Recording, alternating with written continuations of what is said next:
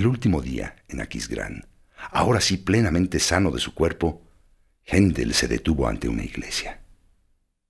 Jamás había sido muy religioso, pero ahora que con toda libertad podía llegar por sus propios pasos hasta donde se encontraba el órgano, gracias al favor que se le había dado, se sintió dominado por una fuerza irresistible.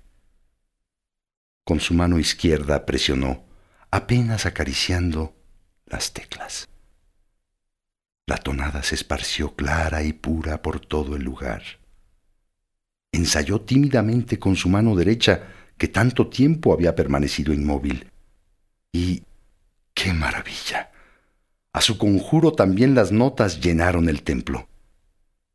Con el mismo ritmo tímido comenzó a tocar, a improvisar, y el calor de la inspiración fue invadiendo poco a poco su ser.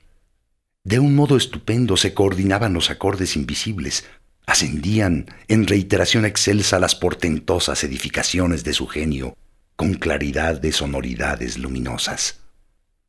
Los parroquianos y las monjas que se encontraban en la iglesia oían con fervor. Nunca habían escuchado tocar de ese modo. Y Händel, humilde, con la frente baja, continuaba tocando. Había encontrado de nuevo su lenguaje personal, aquel con el que se acercaba a Dios, a la eternidad y a los hombres. Podía nuevamente componer música, crear. Al fin se sentía plenamente aliviado. He vuelto del infierno, decía Händel con orgullo, inflando el amplio pecho y extendiendo sus grandes brazos al médico que no cesaba de admirar aquel prodigio de la medicina. Con todas sus fuerzas, con su ímpetu arrollador para el trabajo, el convaleciente volvió con redoblada energía a su trabajo creador. El viejo deseo de lucha volvía a ese hombre de cincuenta y tres años. Escribe una ópera gracias a que su mano recobró sus facultades y le obedece fielmente. Y otra más, y una tercera, los magnos oratorios Saúl, Israel en Egipto y el Alego Epenserioso. Su manantial de inspiración vuelve a ofrecer agua en abundancia. Pero las circunstancias no le son favorables. La muerte de la reina interrumpe las representaciones. Comienza después la guerra contra España. Muchos se congregan en las plazas públicas para cantar y vociferar, pero los teatros se encuentran vacíos y las deudas del pobre Händel se acumulan. Viene luego el tremendo invierno. El frío es tan intenso que se congela el Támesis, por cuya superficie se deslizan trineos y patinadores. Durante esos días cierran las salas de concierto, pues ningún grupo musical quiere afrontar el frío. Los cantantes enferman suspendiendo una función tras otra. Cada día que pasa la presión es mayor para Händel. Los acreedores lo acosan. Los críticos se burlan. El público enmudece con indiferencia. Y el gran luchador va perdiendo el valor para afrontar tantas vicisitudes. Una organización de beneficencia lo alivia momentáneamente al permitirle pagar las deudas más apremiantes, pero Qué vergüenza recobrar la vida gracias a aquella especie de caridad. El maestro cada vez se vuelve más, cada vez más amargado. ¿No era mejor tener inmóvil la mitad de su cuerpo que el alma entera, como le sucede ahora? Llega el año de 1740 y Händel se siente nuevamente derrotado, sumido, polvo y cenizas de la que fue su antigua gloria recoge algunos trozos de obras anteriores y aún puede crear algo, pero el ímpetu está derrotado y con él la energía del cuerpo. Por primera vez, su estupendo impulso creador se ve cansado. Desvirtuada la facultad que por espacio de 35 años derramó. Una vez más todo ha terminado y en su completo desconcierto Händel sabe, o al menos cree saber, que el final es definitivo. ¿Para qué le habría permitido Dios resucitar de su enfermedad si los hombres volvían a sepultarlo? Mejor hubiera sido morir de una vez en lugar de ir deslizándose como una sombra de sí mismo en el vacío, en lo gris de este mundo. Y arrastrado por su depresión, repite varias veces en murmullo las palabras de Jesucristo en la cruz. Dios mío, Dios mío,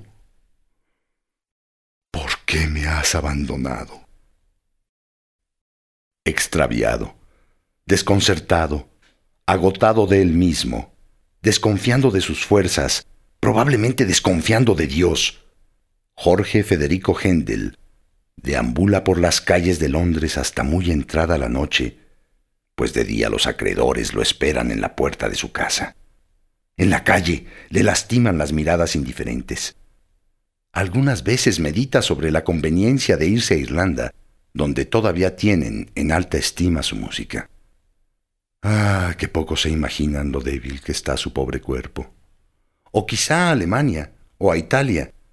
¿Acaso ahí llegue a derretirse nuevamente el hielo interior? Tal vez ahí, acariciado por el cálido viento del sur, vuelva a surgir alguna melodía de entre lo estéril de su alma. No, Jorge Federico Händel no soporta aquel desamparo.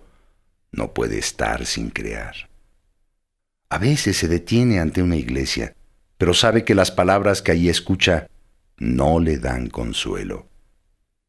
En ocasiones se sienta en una taberna, pero a él que conoció la elevada y pura embriaguez de la creación artística, le repugna la estúpida ebriedad del alcohol. Y muchas otras noches, asomado a la baranda de alguno de los puentes del Támesis, contempla con atención las oscuras y silenciosas aguas, cuestionándose si no será mejor saltar y así acabar de una buena vez con aquel lastre. Todo con tal de no continuar envuelto en aquel vacío. Todo con tal de terminar con la soledad de aquella vida gris, desamparado de Dios y de los hombres. Una de aquellas noches, el 21 de agosto de 1741 para ser precisos, Händel vagaba por Londres, como de costumbre. El día había sido especialmente cálido. El cielo, como de metal fundido, se cernía opresivo sobre la ciudad. Händel se atrevió a salir hasta el oscurecer. Quería respirar un poco del aire de Green Park. Ahí se sentó a descansar, en la impenetrable sombra de los árboles, donde no podía ser visto ni torturado. Estaba cansado Sufría un agotamiento que le pesaba como si fuera una enfermedad. No tenía ánimo para hablar, para escribir, para interpretar música, ni siquiera para pensar, para sentir o vivir. ¿Para quién? ¿Y para qué?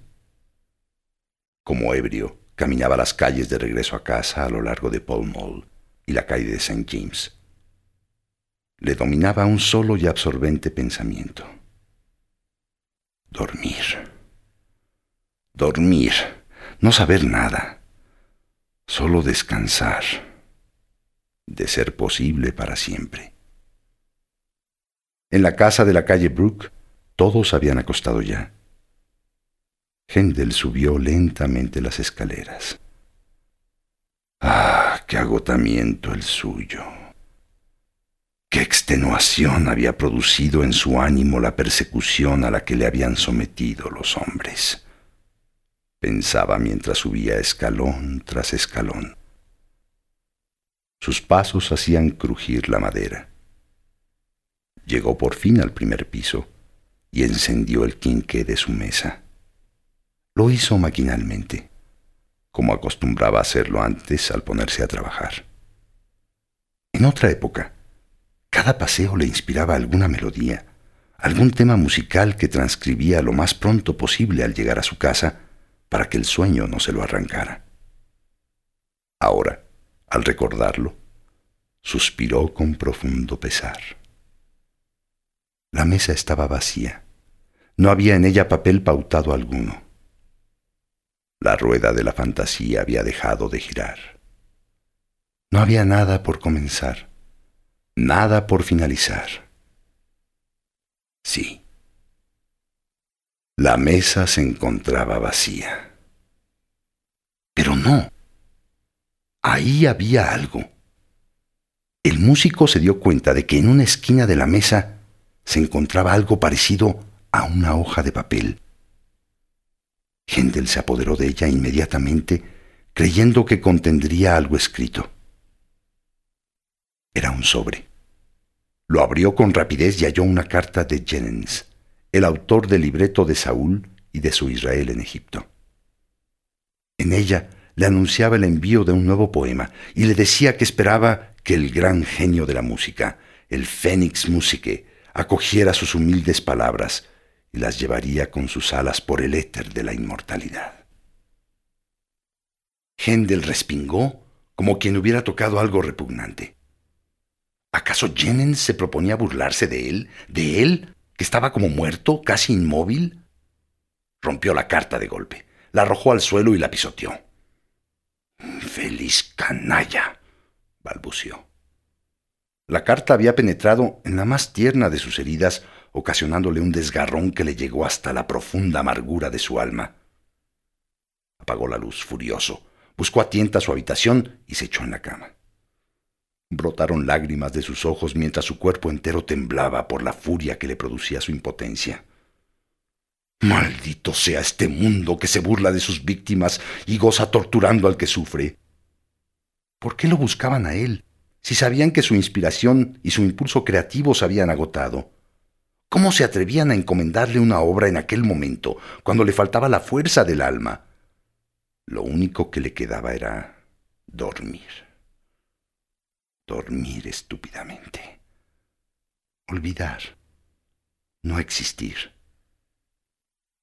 Confundido, extraviado, Händel se hallaba tumbado pesadamente en su lecho.